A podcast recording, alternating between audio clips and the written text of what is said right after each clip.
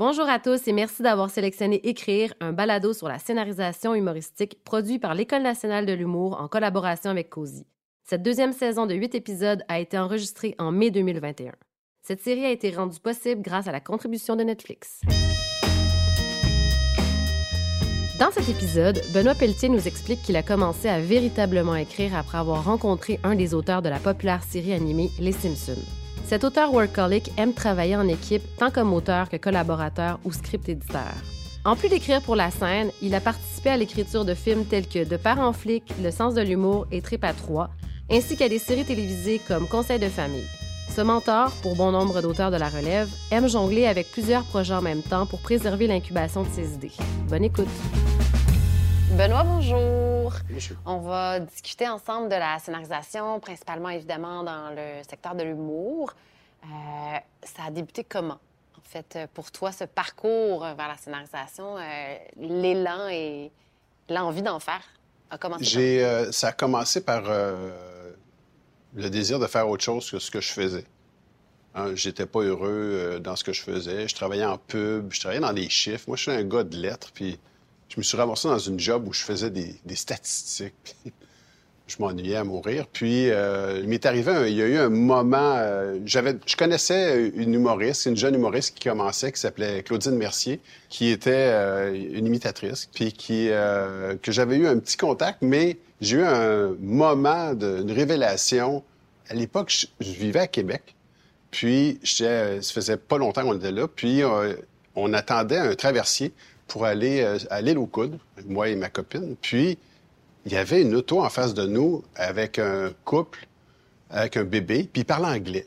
Il y avait une décapotable, puis il parlait anglais. Puis nous, ça faisait un an qu'on était à Québec, puis on avait le goût de parler anglais, puis on attendait, on n'avait rien à faire. Je me suis mis à jaser avec. Puis le gars, il me dit, euh, il dit, ah, ben, je suis writer, puis tout ça. Puis euh, je travaille sur une émission à la télé, je sais pas si tu connais, ça s'appelle The Simpsons. Là, je fais, euh, oui, ça, ça commençait, les Simpsons, dans les années, euh, c'était les fins des années 80. J'ai dit, ben oui. Après, j'ai dit, regarde, tu vas venir souper à la maison, puis tout ça. Ils, ils sont restés à coucher, puis on a gardé contact. Euh, il m'envoyait des lettres de temps en temps, m'expliquer ce qu'il faisait. Euh, finalement, après, quelques mois après avoir quitté la maison, il m'a envoyé par la poste un- un- une copie d'un livre technique d'écriture humoristique. Je suis tombé là-dedans. Écoute, j'ai capoté. Là, j'a- j'apprenais les, les différents procédés humoristiques. J'étais vraiment heureux. Ça, a vraiment lancé ma carrière. Puis j'ai travaillé beaucoup pour des humoristes, beaucoup de, des shows de scène. Puis tranquillement, je me suis tanné des, des monologues. Je voulais aller plus dans le dialogue. Donc la scénarisation a, a pris euh, un petit peu plus sa place. Et il y a quelques années, euh, je planifiais un voyage euh, dans, l'Ouest, euh, ben, en fait, dans le bout de Los Angeles. Puis lui, il vient de ce coin-là. Et puis, j'ai essayé de le retracer. Et puis, je me suis aperçu que j'ai trouvé une vidéo de ce gars-là qui faisait euh, tutoriel sur How to pick up girls in bars. C'était... Je reconnaissais le gars, sa voix, c'était lui, là. Mais j'ai fait comme... Coudon, c'est bien bizarre, cette affaire-là. Et j'ai commencé à faire des recherches, puis finalement, il n'a jamais écrit pour les Simpsons. Il n'a jamais eu de carrière. Tu sais, moi, je voulais aller le, ret- le retrouver pour lui dire Hey, grâce à toi, j'ai une carrière, puis j'ai, ça va bien mes affaires, puis merci. Écoute, c'était une fraude. Ce gars-là, il- c'était n'importe quoi. Mais j'y ai cru, puis il m'a aidé à croire en moi. Puis quelque part, ben, ça m'a permis d'avoir une carrière. puis ça- je suis vraiment heureux de ce que je fais aujourd'hui. Puis c'est à cause d'un mensonge que ça a commencé. Alors, je trouve ça encore plus extraordinaire que, que de rencontrer quelqu'un qui écrit pour les Simpsons, c'est de rencontrer quelqu'un qui écrit pas pour les Simpsons. Ça, ça a été encore plus le fun pour moi. Fait que finalement, c'est une histoire weird qui, qui, euh, qui fait rire la famille, finalement. Mais qui, qui- qui- qui devrait être su par, des, des- par tout le monde. On devrait écrire un livre, un film Écoute, j'ai pendant quelques années, parce que j'ai rencontré dans ma vie quelques menteurs intéressants, puis ça ça m'a donné le goût de soit de faire quelque chose euh, genre, euh, sais, comme Estown, tu sais, un genre de podcast ou euh, d'aller avec une caméra puis d'essayer de retrouver euh, que, que sont devenus ces menteurs-là. Parce qu'il y a de quoi de fascinant dans, l'art de, louvoyer. Puis, je connais un gars qui a, qui a pas de carte d'assurance maladie, il a rien, il fait, paye pas d'impôts. Ça fait 35 ans qu'il est au Québec, il n'existe pas.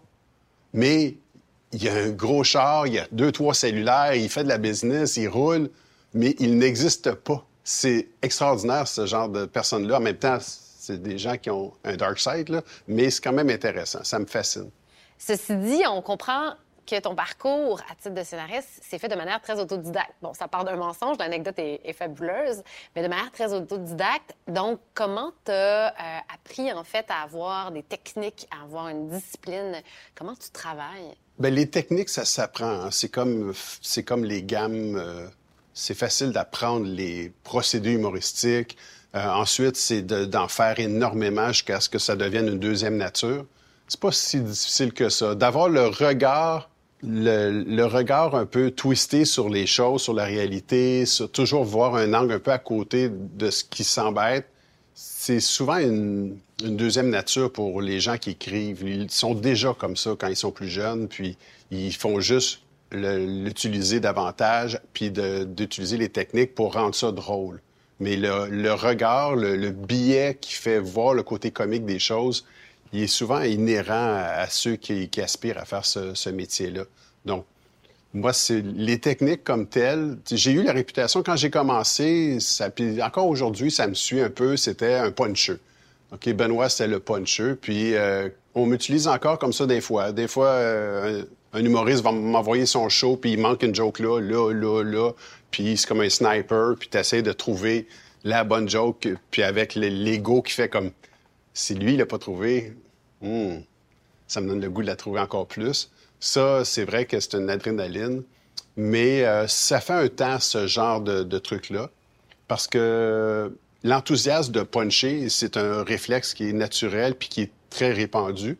C'est comme, tu as le goût, surtout quand tu sors de l'école de l'humour, là, tu, veux, tu, veux, tout puncher.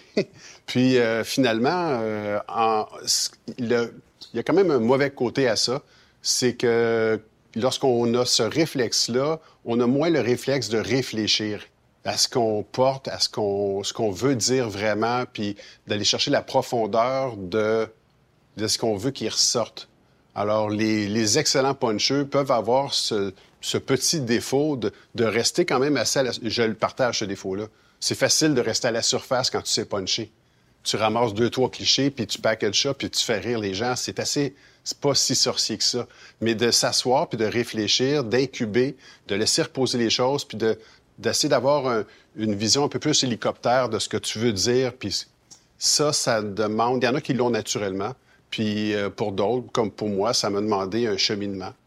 puis plus, plus j'avance dans ce métier-là, plus j'ai le goût de prendre du recul puis de me demander, ce que je veux faire, les projets personnels que je porte, en quoi ils sont importants pour moi, puis qu'est-ce que je porte que je dois dire avant d'arrêter. Quels sont les trucs, euh, le, petit bagage de trucs que tu as accumulé avec les années? Est-ce que c'est, par exemple, d'écrire le matin? Est-ce que c'est, par exemple, de partir en voyage pendant une semaine puis de revenir avec un paquet d'idées? Est-ce qu'il y a des choses qui, qui, euh, appartiennent à ta façon de faire? Il faut s'écouter beaucoup. Puis j'écris plus du tout comme j'écrivais avant. Quand j'ai commencé, j'étais très maso je me, sérieusement, là, j'étais à mon bureau, puis je me disais, je me lève pas, même pas pour aller aux toilettes, avant que j'ai écrit 40 jokes. C'était, et ça fait de la chenoute. C'est pas bon. C'est juste pas bon. Donc, ça donne rien, mais j'étais dans cette, euh, puis j'ai été élevé un peu comme ça, le travailler fort, puis que le travail, c'est pas du, plaisir, tu auras du fun après. Là, plus tu matures, plus tu t'aperçois qu'il faut que le voyage soit vraiment tripant, puis il faut que tu aies du plaisir pendant que tu le fais. Euh, personnellement, je suis plus efficace maintenant le matin. Avant, je travaillais très tard le soir. Puis quand mes enfants étaient jeunes, ben c'est évidemment qu'après qu'ils soient couchés, là, t'as pas le choix. C'est là que tu te, reprends. Euh, maintenant, je suis plus lève tôt, puis euh, je fais des bons blocs. Je travaille quand même pas mal, mais ma façon, dans le fond, de... J'alterne beaucoup entre les projets. J'ai comme beaucoup de balles des airs en même temps. Puis en a qui sont comme dédiés à... Tu sais, prends un Marc Brunet. Marc, il se concentre sur un projet, puis il, ça l'habite, puis il le mène, puis c'est comme... C'est ça qui l'habite complètement. Euh, je suis pas comme ça. Moi, j'ai besoin d'avoir plein de projets.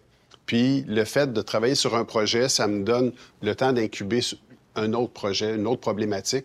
Donc, je, me, je me, tiens toujours, euh, dans le fond, dans ce, un état d'enthousiasme permanent, parce qu'à chaque fois que j'embarque dans un projet, c'est le fun. Là, donc, euh, c'est un peu ça mon truc. Là, c'est pas tant de faire des grosses sessions de. Je prends pas des gros breaks, mais c'est ça, j'ai des règles de base. Je, regarde jamais la télé euh, pendant le jour, à moins que ce soit de regarder quelque chose parce que professionnellement, j'ai le droit de le regarder. Pour moi, euh, la télé, c'est synonyme de loisir, puis si je suis devant mon écran toute la journée, je vais pas prendre un break en regardant un autre écran. Je vais, je vais sortir, je vais m'aérer, je vais... Je m'en allais dire je vais lire, mais euh, depuis quelque temps, je lis beaucoup moins. J'ai moins le temps, puis ça m'endort.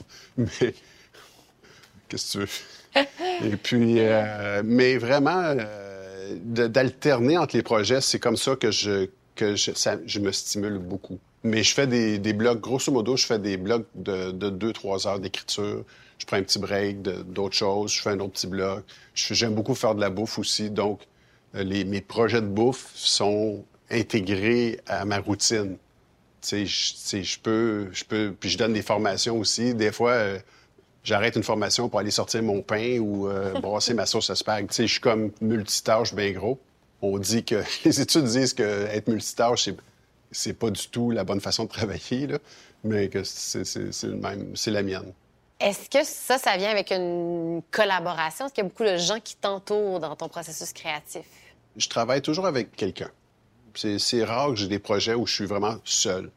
Et puis même les projets où je suis plus seul, euh, j'ai quand même développé ma garde rapprochée. Et puis je crois beaucoup à ça, l'idée de la garde rapprochée, d'avoir une personne qui va être là pour simplement euh, être une personne terre à terre qui va te poser des questions de base, qui va te remettre à, réfléchir, ou un mentor qui a déjà passé par où tu es passé, ou euh, un cheerleader qui t'enthousiasme, puis tout ce que tu dis, c'est de l'or en bord, puis même il croit plus en toi que toi-même. C'est important d'avoir tout ce genre de personnes-là, un avocat du diable qui remet tout en doute. C'est important d'avoir ce genre d'entourage-là qui va pas éteindre, mais nourrir ta flamme on est responsable de sa flamme, puis il faut la nourrir, puis il faut l'aérer en ouvrant sur les autres. Puis ça, j'ai ma garde rapprochée. Puis sur les projets, je m'arrange toujours pour travailler avec des gens qui sont complémentaires à mes compétences, puis avec lesquels je m'entends bien parce que faut, faut avoir du fun. C'est tellement... On nous attend tellement. Là, quand on fait de l'humour, là, on a une obligation de résultat. Là, euh, qu'on entend. Ça rit ou ça rit pas. On a, disons qu'on n'a pas le choix. C'est vraiment... On se met dans un état de survie quand on écrit, là. Les humoristes, encore pire. Ils sont, sur scène puis ils sont face aux gens, mais l'auteur est juste derrière, puis le silence, euh, tu meurs un peu en dedans à chaque fois. Donc, euh, tu as besoin de ça. Donc, euh, déjà que c'est de la pression, il faut avoir du fun pendant qu'on le fait.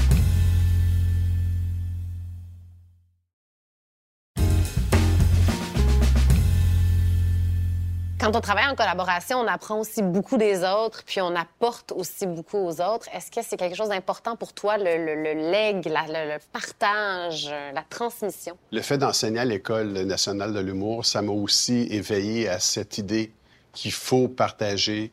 Euh, puis je travaille beaucoup à... je fais beaucoup de script édition ces dernières années avec beaucoup de monde. Puis sur mes équipes, je m'arrange toujours pour avoir un bon mix euh, moitié auteur, moitié autrice, des, plus jeunes, des, juniors, des seniors. J'essaie vraiment d'avoir un équilibre.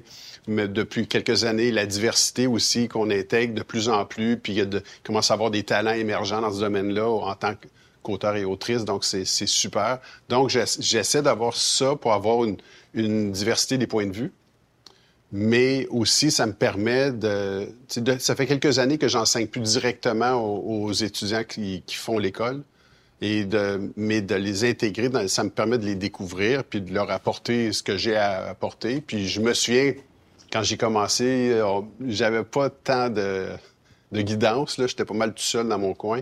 Alors j'essaie de, de, de, compenser ça, on dirait, en, j'ai des enfants, entre guillemets, là, que, que j'appelle mes enfants qui... Il y, en a, y en a un qui me souhaite bonne fête des pères à chaque année. Là, Puis c'est un peu malaisant. Mais cet accompagnement-là, ça fait, c'est quand même un, un rôle de mentor. Euh, c'est quelque chose qui, manquait tu, pour toi, en fait, dans ton cheminement professionnel? C'est quelque chose que tu aurais aimé avoir, en fait? Oui, j'aurais aimé ça. Euh, j'ai, vraiment travaillé seul beaucoup, beaucoup et longtemps. Puis j'avais peu de contacts. J'ai, j'ai commencé avec un contact, ensuite deux, trois, mais je travaillais beaucoup seul. Puis, euh, quand je suis arrivé en fiction, parce que là, on parle de scénarisation, là, j'ai commencé à, avoir un, de comprendre un peu plus ce métier-là et l'importance d'avoir euh, des interlocuteurs puis de, travailler en, collégialité. Puis, euh, puis c'est un phénomène aussi au Québec. On est toujours un peu à la remorque de ce qui se fait aux États-Unis, mais il y a un mouvement très fort aux États qui appelle des Writers' Room, qui a déjà été qui était fort au début de la télé des années 60 aux États, puis mais qui revient en force depuis une quinzaine d'années aux États-Unis. Puis là, au Québec, on commence à découvrir ça. Puis étant donné que les formats changent, il y a beaucoup de formats en ce moment. Il y a, beaucoup d'émissions à sketch, des trucs comme ça, qui permettent d'avoir des, euh, des groupes d'auteurs, autrices qui travaillent ensemble. Puis moi, j'adore ça. Puis j'aime j'aime faire des mix d'auteurs-autrices avec chacun leur force, puis de, les, euh, leur donner des mandats. Puis j'aime beaucoup ce, processus-là. Travailler en équipe, ça permet de diviser le stress, puis de s'enrichir aussi. Tu sais, si vous, quand tu es deux pour faire quelque chose, si ça foire, ben tu peux dire, ben c'est pas de ma faute. On, sent justement dans, ta façon de, puncher, comme on peut dire. Euh, est-ce que. Comment tu, comment tu décrirais ton type d'humour? T'es quelqu'un qui est relativement taquin. Est-ce que je me trompe? Oui, je suis sans rire, puis je suis bien niaiseux. Moi, j'ai vraiment pas peur d'avoir l'air niaiseux. Euh, j'aime bien rire de moi-même, puis ça me dérange pas d'avoir l'air niaiseux, poser des questions niaiseuses. Euh, quand je vais être vraiment âgé, je vais vraiment être là, le, gars fatigant que tu veux pas servir au resto qui va, qui va dire des niaiseries. Je sens que c'est là je m'en vais, puis c'est un mouvement inéluctable. Mais, mais j'aime ça, rire de moi-même. Cet hiver, j'étais allé dans un café, me chercher un café, j'avais ma tuque, puis un masque, puis des lunettes. C'était impossible de me reconnaître. Puis une femme m'a dit Vous avez fait l'école de l'humour puis j'ai fait, oui, ben j'enseigne là, puis tout ça, puis euh, j'aime beaucoup, puis euh, euh, moi, j'aime beaucoup discussion avec mes parents, puis je travaille là-dessus. Fait que là, je disais, ah, ben j'écris là-dessus, puis tout ça, ah, c'est super. Je suis sorti de là, j'étais complètement gonflé. Je me dit, my God, je, je commence à être reconnu, malgré ma tuque, mon masque, mes lunettes de soleil. C'était vraiment hot. Puis là, après, je suis allé dans un autre commerce, puis euh, rendu à la caisse, j'ai comme sorti ma tuque, puis là, j'ai vu que c'était écrit en gros sur ma tuque École nationale de l'humour. Ah! OK, elle m'a reconnu, là. J'ai eu ma bulle de fierté pendant trois secondes d'écart. Mais ça me fait rire, ça. Moi, là, ça, ce genre de niaiserie-là, là, ça, ça, me fait bien rire. Les jeunes que tu, que tu coaches, en fait, euh, qu'est-ce que tu remarques, en fait, chez eux et qu'est-ce que tu aurais comme conseil à leur donner? Ce que je remarque chez les jeunes auteurs, euh, c'est cette inconscience, puis euh, cet enthousiasme euh, dû au fait que tu sais pas encore. Tu sais, il y a un piano qui s'en vient, puis tu sais pas encore qui s'en vient. Mais j'adore ça. Et ça, ça me nourrit. Cette insouciance du, jeune créateur, j'adore ça. mon fils, Alexandre, écrit, réalise. Euh, J'ai pas voulu qu'il prenne ce chemin-là, mais c'est ça qui le nourrit. Et puis, je vois ses projets, puis son enthousiasme, puis je trouve ça génial. Il faut protéger ça. Puis ça, les gens n'en sont pas si conscients. Il faut protéger ça. C'est ce que j'appelle l'hygiène du créateur. C'est de, protéger cette flamme qu'on a, puis de, créer cet espace parce que une des choses qu'on a le plus dans notre métier, c'est des refus. On se fait refuser plein de projets, autant chez les producteurs que chez les diffuseurs ou dans les institutions de financement. Tu vas gérer beaucoup plus de non que de oui dans ta vie. Et si tu te protèges pas puis que tu gardes pas cette flamme-là, cette fascination-là, ce plaisir de vouloir faire quelque chose puis de communiquer aux autres, si tu protèges pas ça, tu risques de glisser lentement dans une zone d'amertume. Puis l'amertume du créateur, c'est un peu triste. C'est pas le fun de voir quand on voit des, des vieux comédiens ou des vieilles comédiennes ou des vieux humoristes qui ont mal viré, qui, qui, qui nourrissent un genre d'amertume. Euh, c'est bien, bien, bien triste. Moi, ça me fait, ça me fait de la peine, ça. Puis, mais ça, ça se protège. C'est dès le départ, il faut déjà avoir cette, euh, cette capacité d'aimer ce qu'on fait puis d'apprécier le pourquoi on fait ça, pourquoi on fait ce métier-là, qu'est-ce qu'on a à apporter, qu'est-ce qu'on tient dans nous qui est si important à communiquer maintenant, cette urgence-là, mais il faut la protéger. Quand on est jeune, on n'a pas cette, euh, impression-là parce qu'on vit dans un genre d'immortalité euh, quand on est plus jeune, puis c'est bien correct aussi. Mais il faut, déjà établir une habitude de ne pas attendre les félicitations des autres pour être fier de soi, de pas, de, de protéger, de toujours avoir un projet personnel qu'on va, va pousser en parallèle parce qu'on fait quand même un métier où 80, je dirais au moins 95 des, des, auteurs et autrices font de la commande, travaillent sur des projets qui ne sont pas nécessairement les, les leurs. Parfois, c'est alimentaire, parfois, c'est par passion, mais ce n'est pas leur projet. Et c'est important de, pour moi, c'est important d'avoir toujours un projet personnel qu'on va pousser, qui va aboutir, qui va prendre la forme qu'il voudra. Puis des fois, c'est même pas en écriture. Des fois, c'est un band de musique, euh, c'est autre chose. mais euh, pour moi, c'est important parce que si tu n'as pas un canal pour euh, nourrir cette passion, ce que tu portes, ça va finir par se transformer en, en vitriol, puis on veut pas pour toi, une fois que le, projet est transposé à l'écran, est-ce que c'est un deuil? Est-ce que c'est souvent des belles surprises?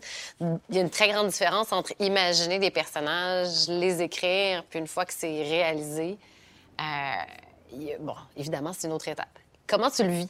Ça, faut apprendre aussi à vivre avec ça. Je pense que c'est euh, Maurice Béjart qui disait le désespoir de l'incarnation, c'est-à-dire que ce que tu as en tête, une fois que tu l'as vu incarné, c'est jamais à la hauteur de ce que tu avais dans ta tête. C'est clair que dans ton esprit, il y a des angles de caméra qui n'existent juste pas. OK? Fait que c'est impossible. Euh, il faut apprendre à effacer cette version-là imaginaire, puis de dire, ben c'est ça la nouvelle version, c'est ça la réalité qu'on a créée. Puis il faut apprendre à absorber la création des autres, parce que c'est un si on parle de la télé ou du cinéma, ben, toutes les couches vont affecter le produit final. Donc, euh, tu sais, le montage, la musique, euh, l'éclairage, le son, tout est important. Et euh, la vision de la réalisation, le style des, des comédiens, comédiennes. Ben, je me souviens sur un, sur un tournage, Catherine Trudeau était une des comédiennes, puis elle me racontait un peu le passé de son personnage qu'elle avait vécu, puis tout ça. Puis là, je lui ai dit, mais c'est pas dans la Bible, ça, là. Puis elle dit non, non, mais je me suis construit un peu le, background du personnage, puis tout ça. Donc, elle a... Mais tout ça, là, c'est l'apport d'un autre créateur, là. Puis ça enrichit, mais ça change le produit, ça change, ça lui donne sa façon de jouer, ça, ça nourrit, puis même ça donne des idées aux auteurs. Après, on a récupéré de ces idées pour dire, ah ben si elle a vécu ça, on pourrait lui faire vivre ça, sais. Donc, il faut apprendre à, effectivement à lâcher prise, puis à accepter ça, mais je me souviens au tout, tout, tout début, quand j'ai commencé à écrire, j'avais de la difficulté à effacer une joke que j'avais écrite. Pour moi, là, si je l'avais écrit, ça existait, puis il fallait que ça existe, puis euh, je comprenais pas l'idée, de... j'avais pas de... Quand on écrit, la première lecture qu'on fait, c'est ce que j'appelle une lecture partisane. On veut que ce soit bon. On est, on est comme un parent par rapport à son enfant tout est, tout est de l'or en bord, là. C'est ça, là. Mais c'est pas une lecture critique, t'as pas... Mais après ça, quand tu vas lire devant les gens ton, tes textes, puis que tu te mets à sauter des jokes, là, là, tu commences à faire ta propre script édition.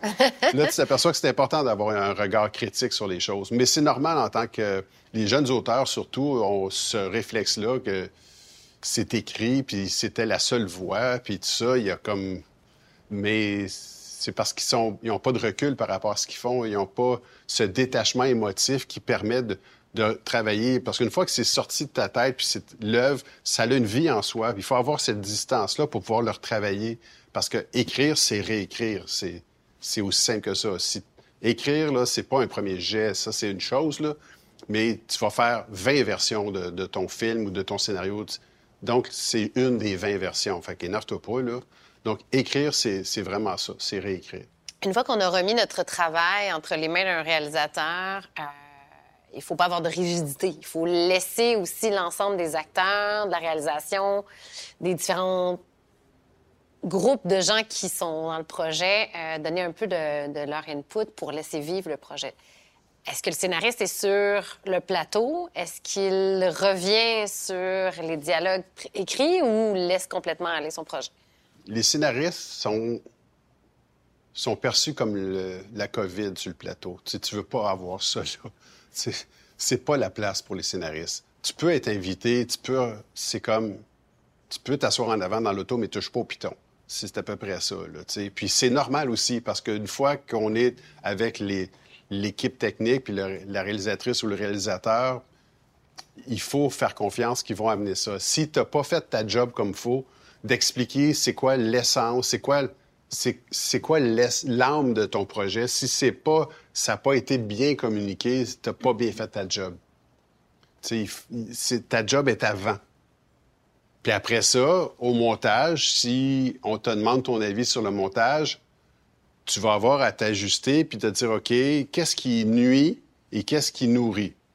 Puis là, tu vas apporter ta voix comme les autres vont apporter leur voix le diffuseur, euh, le réalisateur, tout, le monde va apporter leur voix. Normalement, le, scénariste porte l'essence de l'histoire puis des personnages, mais ça fait partie de sa fonction de transmettre ce flambeau-là ensuite à la réalisation qui va réussir à communiquer ça aux autres et qui va l'enrichir.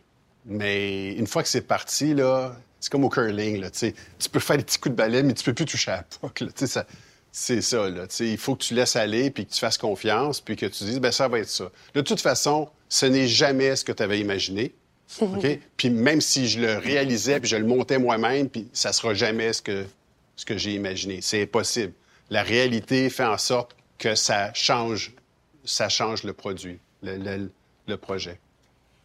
Certains diront que la scénarisation est pas assez valorisée, pas assez prise en compte, en fait, euh, que c'est souvent le réalisateur qui a le crédit de l'œuvre finale. Est-ce que, euh, est-ce que tu constates que c'est, que c'est vrai, surtout dans l'industrie au Québec, qu'on valorise peut-être pas assez la scénarisation?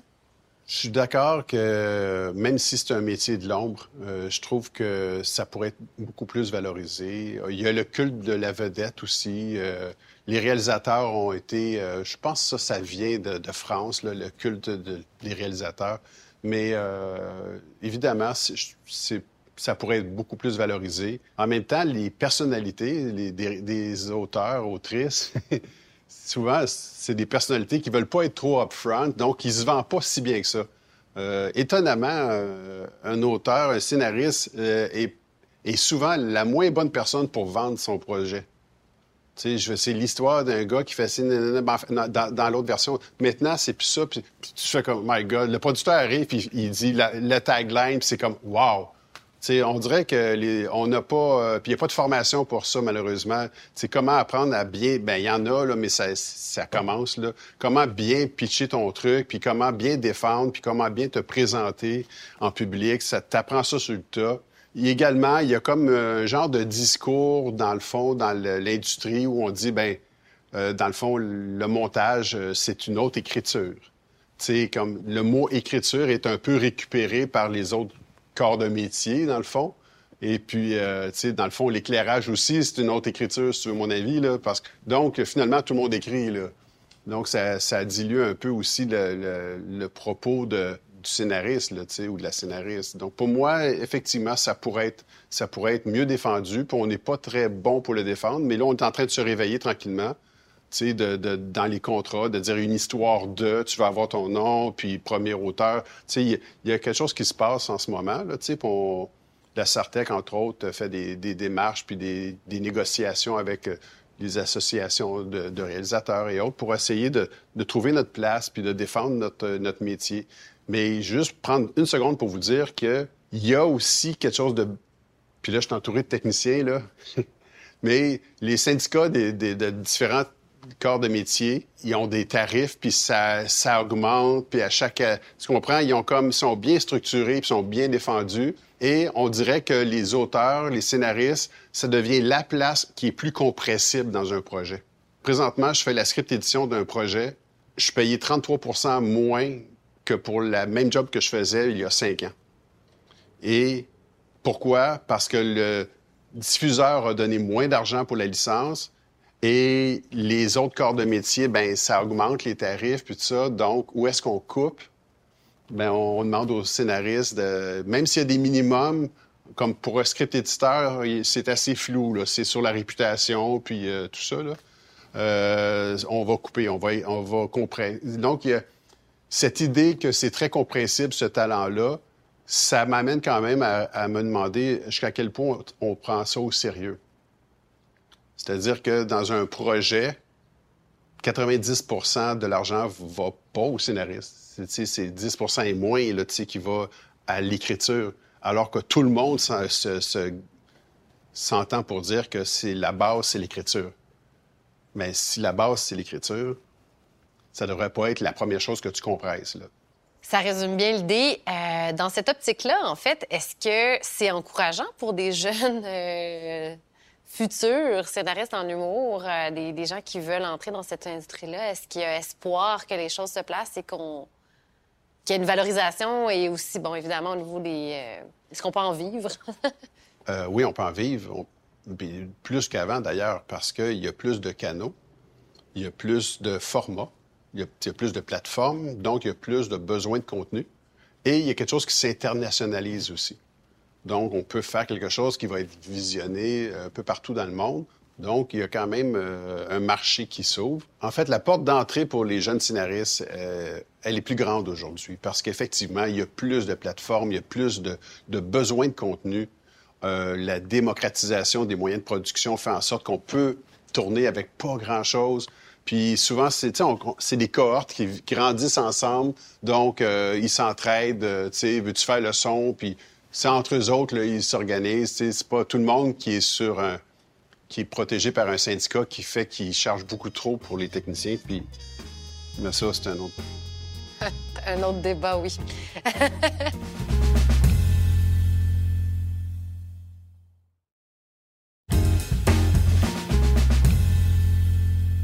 Est-ce que, euh, on, parle beaucoup des, jeunes et tout ça, euh, c'est évidemment une nouvelle vague, une nouvelle euh, génération, les sociétés évoluent, on le sait. Est-ce que l'humour a beaucoup évolué dans les 10, 15, 20, 30 dernières années? Oui, l'humour a évolué. ben, en fait, on vit dans l'ère de l'humour de malaise beaucoup plus qu'avant. on a eu notre période où on était beaucoup dans, beaucoup plus dans les procédés, en fait même s'il faut apprendre des procédés pour comprendre comment jouer avec l'humour, mais les procédés quittent l'univers des mots pour aller dans l'univers des idées. Donc, on peut avoir des, transpositions, mais c'est pas tant dans les, dans, les mots que dans les situations. On peut avoir des comparaisons, mais c'est pas tant dans les mots que dans la situation. Donc, il y a vraiment... Euh, et puis, on aime beaucoup le malaise. On aime beaucoup cette les beaux malaises, c'est pas pour rien, qu'ils se met dans une situation dans laquelle on va ressentir puis on va rire. Il y a cet effet de, se sentir supérieur à qui nous fait rire, c'est la nature humaine. Donc, on est beaucoup là-dedans. Et puis, les jeunes euh, auteurs sont très habiles, sont, sont nés là-dedans, puis ils aiment ça. Donc, euh, il y a vraiment un, changement.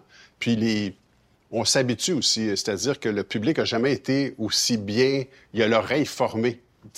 Surprendre le public avec une règle de trois, je veux dire, il y a à venir, là, tu. Puis donc, euh, puis il y a des modes, là, tu. On a eu, dans les dernières années, il y a eu beaucoup de, de rieurs aveugles, qu'on appelle, qui est un procédé humoristique dans lequel tu caches une information essentielle à la toute fin de ton gag, qui vient changer toute la signification de ce que tu dis avant.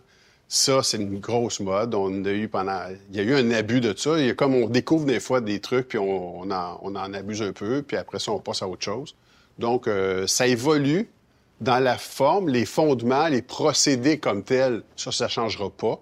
Et ça ne change pas non plus d'une euh, d'une culture à l'autre, d'une ethnie à l'autre. Tu sais, la structure comme telle, l'angle qu'un procédé euh, emprunte, ça, ça change pas. C'est la base, mais le crémage sur le gâteau change constamment, et ça, ça, ça, voyage même pas très bien. Euh, donc ça, oui, c'est tout le temps en, plein changement. Puis les, les jeunes, c'est eux qui, qui, qui, font le trend. C'est eux autres qui, qui amènent ces, ces nouveaux changements-là. Donc moi, travailler aussi avec des jeunes auteurs, des jeunes scénaristes, ça me permet aussi, comme ils disent, eux autres, d'être dans le vent. Donc, euh, est-ce qu'on peut tout aborder en humour? Oui, on peut tout aborder, mais il y a une question de timing, il y a une question de sensibilité, il y a un jugement qu'il faut développer. Moi, je suis pas de l'école, on peut plus rien dire, là. pas du tout.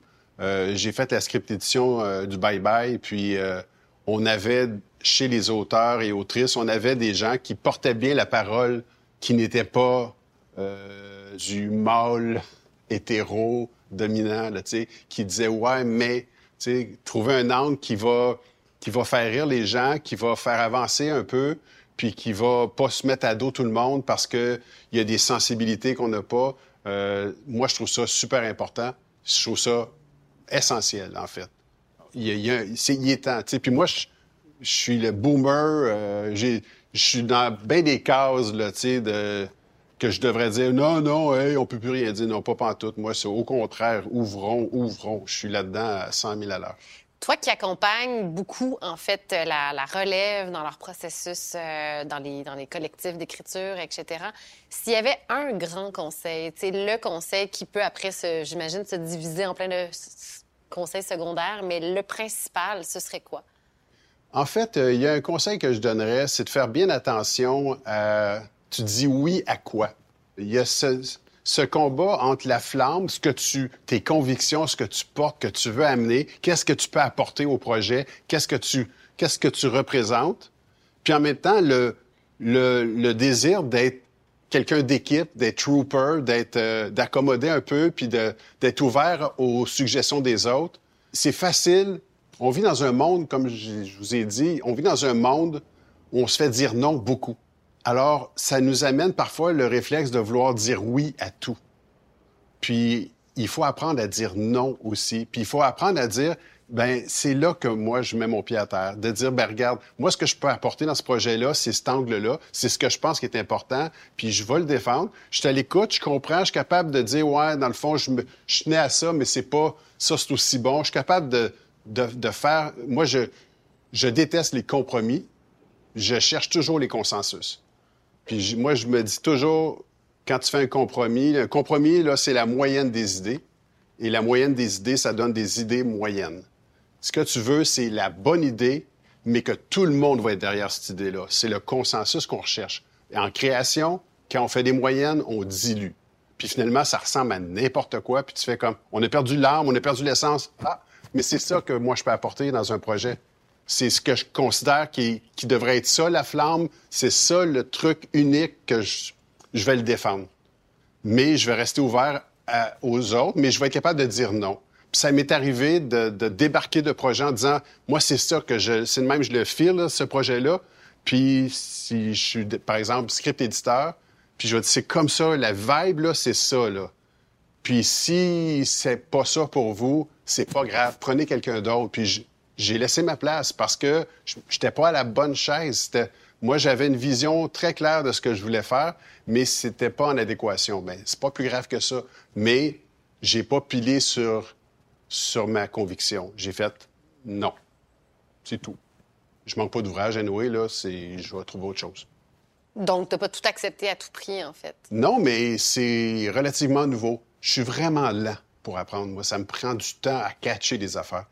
J'ai dit oui beaucoup. J'ai dit oui pour les mauvaises raisons. tu dis oui pour te faire aimer, alors qu'il faut que tu dises oui pour te développer puis t'aimer. Il faut, faut pas qu'après, tu aies le regret de faire Ah, j'ai finalement, ça me ressemble pas, ce truc-là. J'ai même pas aimé la gang. C'était même pas si payant que ça. Tu dis, pourquoi j'ai fait ça? Parce que j'ai pas de capable de dire non moi, euh, ça a pris du temps. Ça a pris du temps avant de, faire comme, hey, sais-tu quoi? On fait pas ça pour être aimé par tout le monde. On fait ça parce qu'on porte quelque chose. C'est pour ça que j'ai des projets personnels. c'est parce que je porte quelque chose. Qu'est-ce que j'ai le goût de dire? Puis ça a l'air de rien, mais je vieillis. Tu sais, je vois le temps qui file aussi, puis je me dis, my God, tu sais, j'ai une belle petite carrière, j'ai plein de gigs, j'ai plein d'affaires, mais tu sais, j'ai pas encore eu mon gros projet que je peux dire, ça, c'est pour ça que j'ai fait ce métier-là. C'est ça que je porte. Tu sais, puis j'en ai des projets qui ont, mon âme dedans, là, c'est ça. Puis je me dis, si c'est pas porté à l'écran un jour, ben ça va être un livre, ça va être du théâtre de marionnettes, je sais pas, ça va peut-être finir en nombre chinois, cette affaire-là, mais faut que ça sorte. Tu sais, ça. En, vieillissant, tu prends conscience de, ça. Tu dis, premièrement, tu prends conscience de ton énergie quand tu, tu sais, je travaille beaucoup. Puis je m'aperçois, tu sais, que, ben, regarde, à un moment donné, euh, il faut que tu te reposes, puis il faut que tu vives, puis tout ça. Donc, euh, je m'aperçois que j'ai une urgence de plus en plus de, pousser mes propres projets qui, contiennent mon ADN, de pourquoi je fais ça. J'ai fait ça depuis que je suis jeune, moi, que je veux, que je veux rendre du bonheur aux autres. J'ai toujours été le petit clown, puis faire rire les gens. J'ai toujours aimé ce truc-là, puis j'ai choisi de pas être en avant-plan parce que j'avais pas ce talent-là, tout simplement. Euh, j'aime ça être en arrière-plan, j'aime ça écrire, j'aime ça prendre le temps de développer mais j'ai, pas encore atteint. Quand tu regardes un parcours dans ta tête, c'est comme si je vois que je suis rendu à mi-chemin. Puis je fais comme, c'est un peu vieux pour être à mi-chemin. Faut que je me dépêche, là. mais, mais j'ai gardé l'enthousiasme. J'ai gardé le, j'ai, le sens que je veux faire, là, je l'ai au bout. Puis quand je le compte, les gens font tout le temps Ah, c'est des bonnes idées, mais il faut que ça aboutisse. Mais garder ce, ce plaisir-là, ce regard neuf-là, cette fascination-là, c'est un des grands principes de la créativité, de garder ce feu-là. Si tu commences à sentir que tu, que tu, tu sors de la ligne pour sortir de la ligne, puis que tu écris des dialogues pour écrire des dialogues, fais autre chose. C'est fini. Tu n'es plus à bonne place. Renouvelle-toi, prends des vacances, fais autre chose. Mais... Puis il y a des auteurs qui sont des vrais auteurs qui portent un, univers, puis, euh, puis il y en a d'autres qui sont des excellents scripteurs, qui, moi, ma qualité caméléon de travailler avec plein de monde, puis ma, capacité de d'embarquer dans les, équipes, puis de rencontrer, puis de nourrir, puis de dire qu'est-ce que je peux apporter dans ce projet-là, dans ce projet-là, puis tout ça, euh, c'est une grande qualité. Mais il y a un prix à ça. C'est que pendant que je fais ça, ben, je travaille pas sur mes projets à moi, là. Donc, euh, je me rends compte aujourd'hui que, bon, peut-être qu'il faut que je sois un peu plus sélectif, puis à chaque semaine, moi, je me demande, cette semaine, qu'est-ce que je vais faire pour un de mes projets? À chaque dimanche, je me pose la question. OK, cette semaine, j'ai-tu un rendez-vous? J'ai-tu une plage que je vais travailler? J'ai trois, quatre projets à moi, des bébés, là. J'en ai trois, quatre, là. Il y en a un chez le diffuseur, l'autre qui est en infographie, l'autre qui n'est pas fini d'écrire.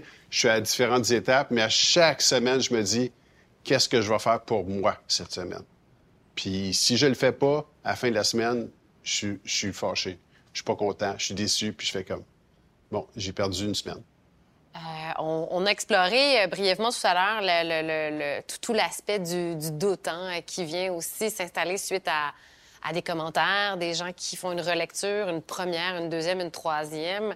Euh, on a parlé beaucoup de l'humilité, de bon, de refaire l'exercice, de pas partir en peur, puis perdre confiance parce que euh, on a des commentaires qui qui vont pas nécessairement dans la direction de ce qu'on avait imaginé au départ.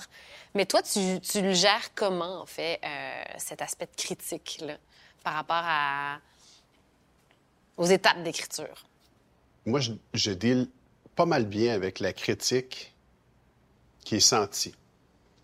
Et euh, j'enseigne la créativité, puis en créativité, il y a un principe qu'on appelle de divergence-convergence qui fait que tu es en ouverture et en fermeture. Il y a une partie de ton travail, c'est d'aller chercher de l'oxygène, d'aller chercher les commentaires des autres, parce que tout ça va faire en sorte que quand tu vas te refermer, puis tu vas faire le ménage de ce qui est pertinent et non, ça va t'amener à une nouvelle version qui va être une meilleure version de toi-même et de ton projet. Et donc, c'est vraiment un processus d'ouverture et de fermeture. Tu sais, quand tu vois un enfant qui fait un dessin, tu dis, montre-moi ton dessin, puis il fait, non, euh, non, il n'est pas fini, attends. On le sait qu'il protège pas son dessin. Ce qui protège, c'est son image que tu as de lui, de cet enfant-là. C'est son ego qui protège. Et en création, l'ego n'a pas sa place. Quand je suis assis à table avec Martin Matt, puis qu'on discute d'un scénario ou qu'on discute d'un numéro d'humour, il n'y a pas d'ego. on est au service de l'idée, de ce qui, manque. On est dans un mode diagnostic. On est, son personnage de scène va être, euh, c'est une de ses caractéristiques comiques. Mais quand on travaille, il n'y a pas ça. Quand tu travailles pour ton ego, c'est une perte sèche. C'est une perte d'énergie totale. Si tu mets de l'énergie pour protéger, pour défendre, protéger ton ego, tu n'es pas au service du projet, tu n'es pas au service de l'idée. Donc, je suis hyper... C'est certain que si quelqu'un me donne un commentaire qui est comme très large et, euh, tu sais, qui veut pas dire grand-chose, si genre, je, je file pas, il y a quelque chose que je file pas, ben regarde, prends des, prends des Tylenol, là, tu vas filer mieux. Je veux dire, moi, c'est pas un commentaire, je peux rien faire avec ça. Mais je recherche ça. Le doute, c'est un des moteurs de la, de la création. Vivre dans la certitude, c'est ne pas se pousser plus loin. on a tendance au Québec, même, je dirais, de sauter sa première idée. On a tendance à aller vers la convergence parce qu'on n'aime pas ça chicane. Donc, quelqu'un dit une idée, puis on saute dessus. J'ai déjà, j'ai déjà fait des projets complets sur une idée puis que j'ai pas challengé, j'ai pas eu de pensée critique, j'étais trop aveuglé par la vedette qui avait eu l'idée, donc ça doit être du génie parce que c'est un tel puis tout ça. Mais c'est il faut développer la divergence. Il faut prendre la peine de dire c'est la meilleure idée parce qu'on a regardé dix autres puis c'était la meilleure idée. Que ce soit un autre ou pas. Ou pas. moi, je vois vraiment les idées comme au centre de la table, puis on les nourrit, puis ça appartient à personne. Mais quand tu travailles, là, c'est ça. Alors, ce processus-là où on remet en question, c'est essentiel. Parce que après, quand, après, tu as 6 millions ou tu as 4 millions de personnes qui vont critiquer, qui vont être des critiques, tu comprends, de télé ou cinéma. Chaque personne qui voit un film porte sa propre critique. Donc, euh, il est trop tard pour changer quoi que ce soit là. Donc, c'est mieux d'avoir les critiques avant que le produit soit terminé. Donc, faut nourrir. Donc, je suis très, très, très à l'aise avec ça. Je suis juste pas à l'aise avec les critiques qui sont du posturing, qu'on dit en anglais, tu sais, que, ouais, pas sûr, là, mais tu sais, c'est fondé sur rien, là. Ce que je peux rien faire avec ça, regarde. Mais sinon, go, vas-y, la critique, j'aime ça. C'est essentiel, c'est... Ça amène le doute, puis le doute, ça m'amène à me reploguer sur mes convictions, sur ce que je voulais dire vraiment. Où est-ce que je peux aller plus loin? Est-ce que je suis allé assez loin? C'est ça, ça, ça apporte son lot de questions. Puis questionner ce qu'on fait, c'est comme ça qu'on va plus loin. C'est de jamais se contenter d'une réponse. Puis comme je suis pas le premier à le dire, mais effectivement, n'importe quel projet de création, tu le termines pas, tu l'abandonnes. Puis ça, en humour, c'est comme dans n'importe quelle autre euh, discipline artistique. un moment donné, tu dis, ben regarde, le show commence dans 30 secondes, on arrête. Ce qui fait que même pendant les pauses, on va continuer, mais quand même. Merci d'avoir écouté ce balado. Le projet écrit est produit par l'École nationale de l'humour grâce à la contribution financière de Netflix.